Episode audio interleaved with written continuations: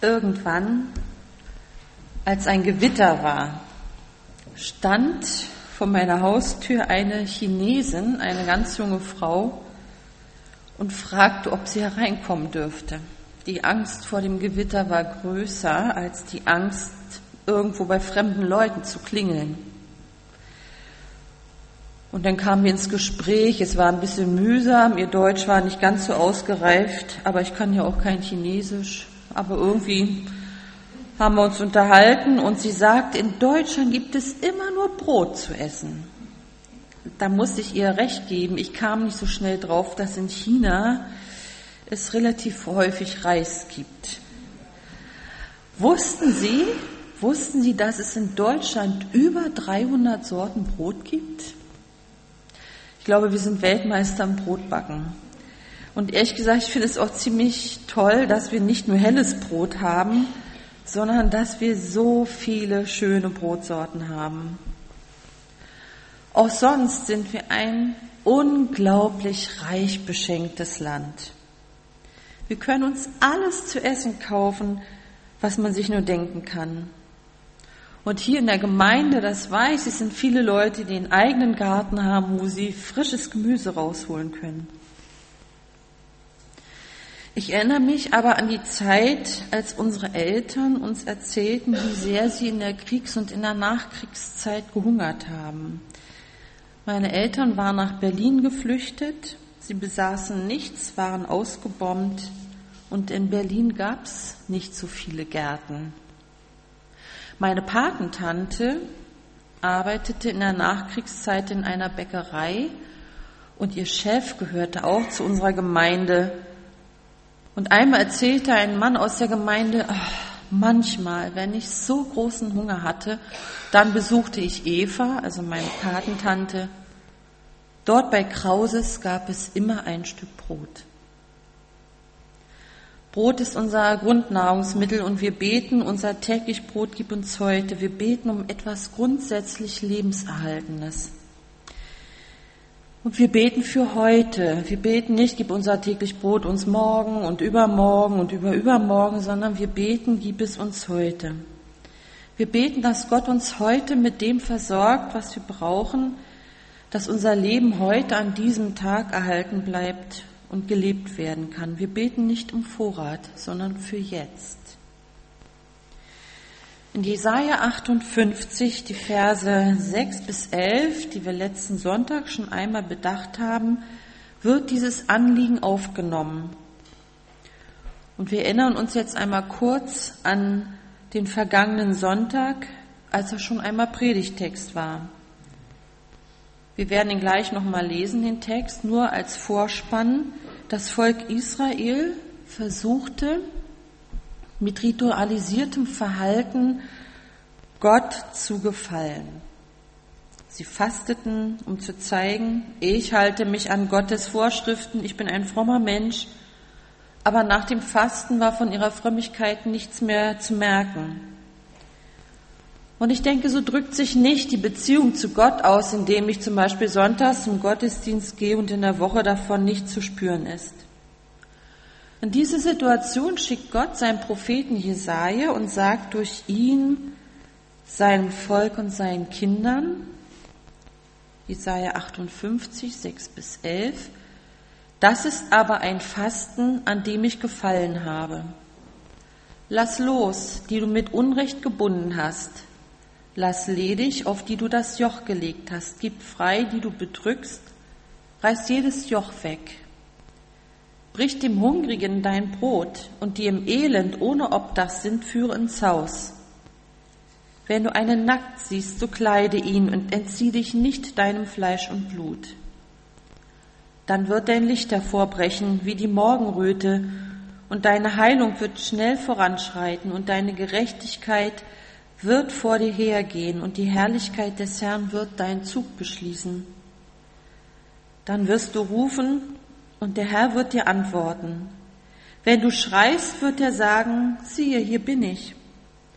Wenn du in deiner Mitte niemand unterjochst und nie nicht mit Fingern zeigst und nicht übel redest, sondern den Hungrigen dein Herz finden lässt und den Elenden sättigst, dann wird dein Licht in der Finsternis aufgehen und dein Dunkel wird sein wie der Mittag. Und der Herr wird dich immer da führen und dich sättigen in der Dürre und dein Gebein stärken. Und du wirst sein wie ein bewässerter Garten und wie eine Wasserquelle, der es nie an Wasser fehlt. Haben wir uns letzten Sonntag mit dem Vers 6 intensiv beschäftigt.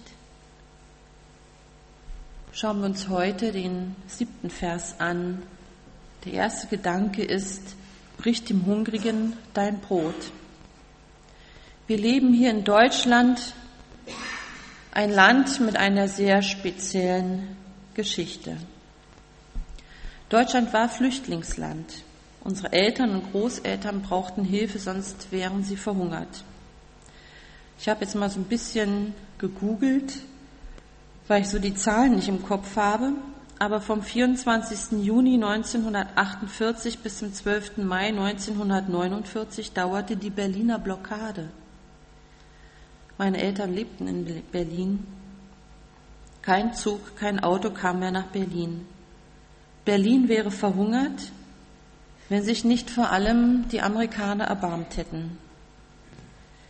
Bis zum 27. August 1949, also 14 Monate lang, versorgten sie Berlin mit dem Lebensnotwendigen. Sie organisierten eine Luftbrücke.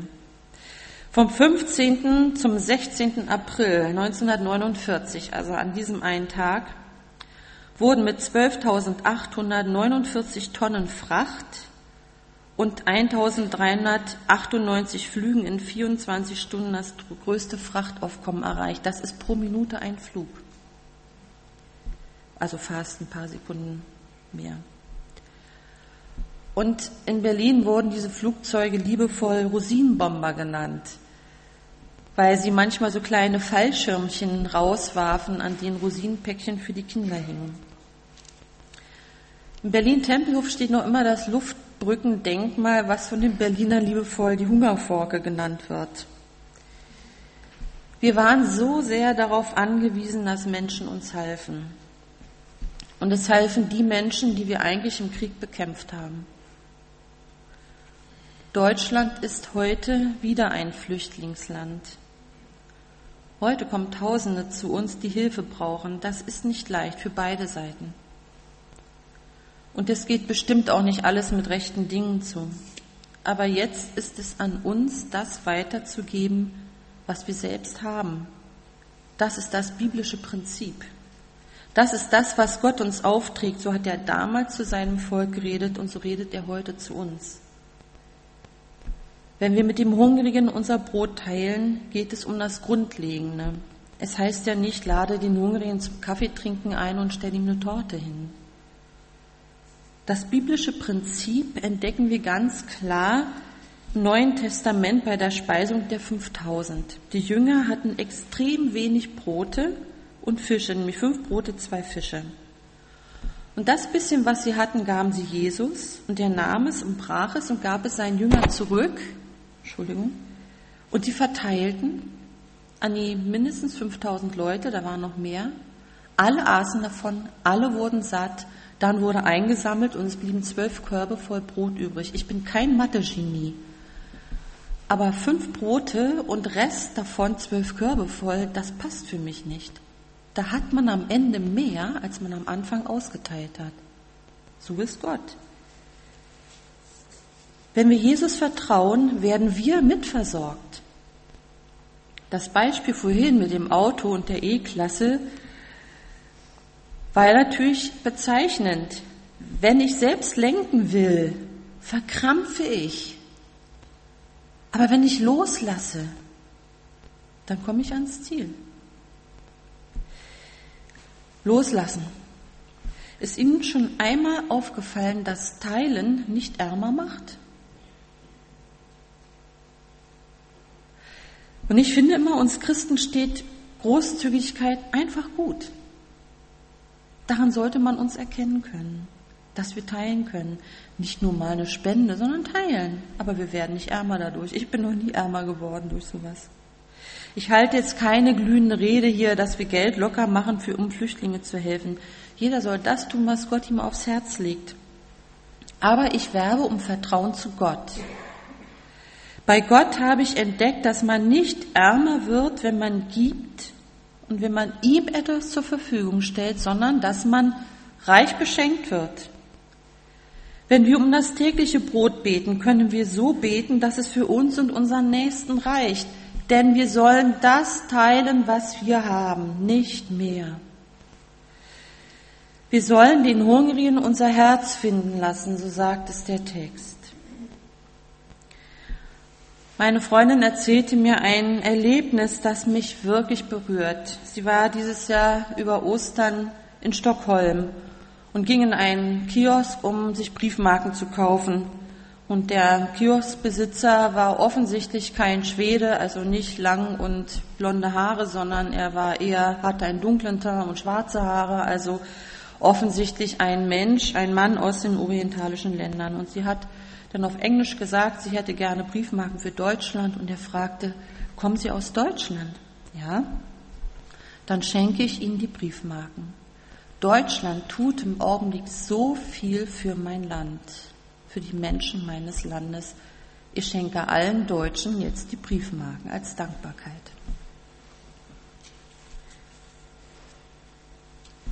Zweitens, Jesus bricht mit uns Hungrigen sein Brot. Das eine ist, was wir tun sollen, aber das andere ist, was Jesus für uns tut. Bei biblischen Texten kann man ja immer noch oder oft noch eine zweite Ebene entdecken. Das Bild vom Brot kommt in der Bibel ja auch mit anderer Bedeutung vor. Da sagt Jesus in Johannes 6, Vers 48, ich bin das Brot des Lebens. Schauen wir uns diesen Predigtext aus Jesaja 58 mal unter diesem Aspekt an. Jesus ist sozusagen unser Grundnahrungsmittel. Er ist es selbst, der unser Leben erhält. Ich meine wirklich Leben und nicht Existenz. Wir brauchen Jesus, um zu leben. Dieses Leben ist ein Leben mit Gott, das jetzt anfängt, ein Leben in Fülle. Die Trennung zwischen Gott und Mensch verursacht durch unsere Sünde ist durch Jesus aufgehoben. Jetzt bietet Jesus es uns an. Nimm doch von meinem Brot und iss davon. Nimm doch mich in Empfang, ich gebe dir die Fülle, nie wieder Hunger nach Leben, nie wieder das Gefühl, nur ein Halbfertigprodukt zu sein. Mit Jesus als dem Brot des Lebens sind wir voll versorgt, er ist ein Vollwertbrot. Wenn wir ihn haben, brauchen wir nichts mehr gegen unseren Lebenshunger, nichts anderes mehr. Und jetzt denken wir unter diesen Gedanken den Satz, brich mit dem Hungrigen dein Brot. Das bedeutet doch, teile mit dem anderen Lebenshungrigen deinen Jesus. Wie das denn, sagt ihr vielleicht, ich bin noch so kaputt, so leer und so manchmal so voller Zweifel, ich habe nichts zu bieten. Wer bin ich denn schon? Du sollst nicht Torte teilen, sondern Brot. Das Brot, das du hast, nicht mehr. Du musst nicht extra einkaufen gehen. Denn du, du hast Jesus. Du hast ihn in dir. So wie du Jesus kennst und er in dir lebt, so kannst du ihn teilen. Du darfst ihn teilen. Es ist eine Ehre, ihn zu teilen. Du musst ihn nicht erst aufpeppen und eine Fortbildung dafür machen. Nein, du darfst es einfach so machen, wie du kannst. Dein Nächster kann jetzt deine Schwester oder dein Bruder sein im Herrn oder ein Bekannter, Jemand, der gerade eine Durststrecke hat und du sagst, ich bete für dich. Oder ich bete mit dir. Oder du sagst ihm einen Bibelvers, den dir Jesus aufs Herz legt. Du machst ihm Mut. Vielleicht denkst du, das ist doch nichts Besonderes. Doch, das ist es. Denn der Christus in deiner Schwester und in dem Bruder redet manchmal lauter als der Christus in dir selbst. Manchmal müssen wir mit unseren Ohren einen Zuspruch hören und ihn nicht nur uns denken. Manchmal brauchen wir ein mutmachendes Wort, manchmal müssen wir hören, dass uns vergeben ist, damit wir es glauben können. Und so werden wir es heute machen, dass während des Abendmahls auch drei Leute hier im Raum stehen, die bereit sind, den, der will, einen Segen zuzusprechen, mit ihm zu beten. Geht hin und nehmt es in Anspruch, um zu hören, dass Jesus für euch ist. Er ist euer Brot. Ich habe in meinen Predigten oft Bilder und Gegenstände gezeigt. Das brauche ich heute nicht, denn wir feiern heute Abendmahl. Du reichst das Brot, das du empfangen hast, an den Nächsten weiter und sagst, Jesu Leib für dich gebrochen. Hörst du, was das bedeutet? Ein Sünder darf dem anderen zusprechen, es ist für dich. Das Lebensbrot Jesus ist für dich. Ich darf dir die Gnade Jesu rüberreichen im Brot. Du und ich, wir sind beide nichts anderes als begnadigte Sünder. Keiner ist besser als der andere. Und Jesus will uns beide am Tisch haben und mit uns zusammen hier sein. Du weißt um meine Fehler und Schwächen und Grenzen, ich weiß um deine Fehler, Schwächen und Grenzen. Und doch dürfen wir zusammen das Brot brechen und teilen und wir werden beide satt, weil Jesus dieses Brot ist, weil Jesus ein Vollwertbrot ist. Wenn wir nachher Abendmahl feiern, können wir ganz bewusst das Brot weiterreichen und sagen, Jesu Leib für dich gebrochen. Und wer mag, der empfängt das Brot und antwortet, und auch für dich. Wir beide brauchen dieses Brot, wir beide brauchen Jesus und er ist jetzt da und erfüllt uns und er schenkt sich uns. Drittens, etwas Neues bricht auf. Haben wir den Bibeltext noch vor Augen? Ich wünsche mir so sehr, dass er uns allen ins Herz rutscht, denn es steckt eine unglaubliche Verheißung in dem Text. Es geht ja darum, wie wir Gott am besten dienen und anbeten, indem wir freigeben, loslassen, die wir gebunden haben, indem wir dem Hungrigen Brot brechen und uns, uns ihn sein, unser Herz finden lassen. Es geht immer darum, dass wir etwas hergeben und loslassen. Aber dann kommt's.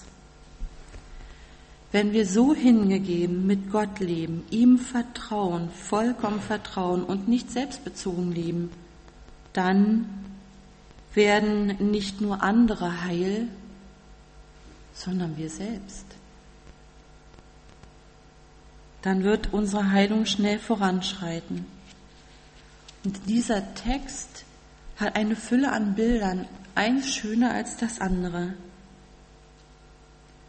Gott macht uns in diesem Text seinen Anspruch an uns deutlich.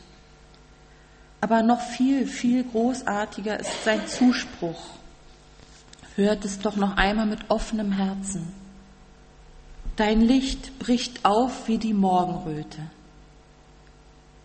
Deine Heilung wird schnell voranschreiten. Deine Gerechtigkeit wird vor dir hergehen. Der Herr wird dir antworten, hier bin ich. Dein Licht wird in der Finsternis aufgehen und du wirst sein wie ein bewässerter Garten und wie eine Wasserquelle, der es nie an Wasser fehlt. Du bist der bewässerte Garten. Ein Garten ist ein Ort, in dem Leben ist, Wachstum, Lebensspendendes, ein Zufluchtsort für Menschen und Tiere. Hier findet man Nahrung und Erfrischung. Dieser Garten hat immer genügend Wasser, nicht zu viel, nicht zu wenig. Und ist dir etwas aufgefallen? Du bist nicht der Gärtner, du bist der Garten. Der große Gärtner, der pflegt dich. Du musst gar nichts machen. Jeder, der Garten denkt, denkt, oh, Unkraut zupfen, Rasen mähen und so. Nein, bleib ganz entspannt. Du bist der Garten und du darfst so grünen und blühen und Wasser haben und es wachsen Früchte in dir. Du bist ein so wunderschöner Garten. Der große Gärtner pflegt dich. Und diesen Zuspruch, dieses Bild, lass tief in dein Herz fallen. Das bist du, darauf hat Gott dich angelegt. Amen. Ich möchte beten. Lieber Jesus Christus, wenn wir diesen Text lesen, dann lesen wir, dass du der Herr bist, der von uns bestimmte Dinge möchte, nämlich dass wir so leben, dass du in aller Welt erkannt wirst, indem wir zum Beispiel unser Brot teilen mit dem Nächsten. Du möchtest, dass wir dich mit unserem Nächsten teilen. Aber so großartig sind deine Verheißungen, dass etwas Neues aufbricht, wenn wir uns dir ganz anvertrauen. Und diese Verheißung lass uns bitte erleben. Amen.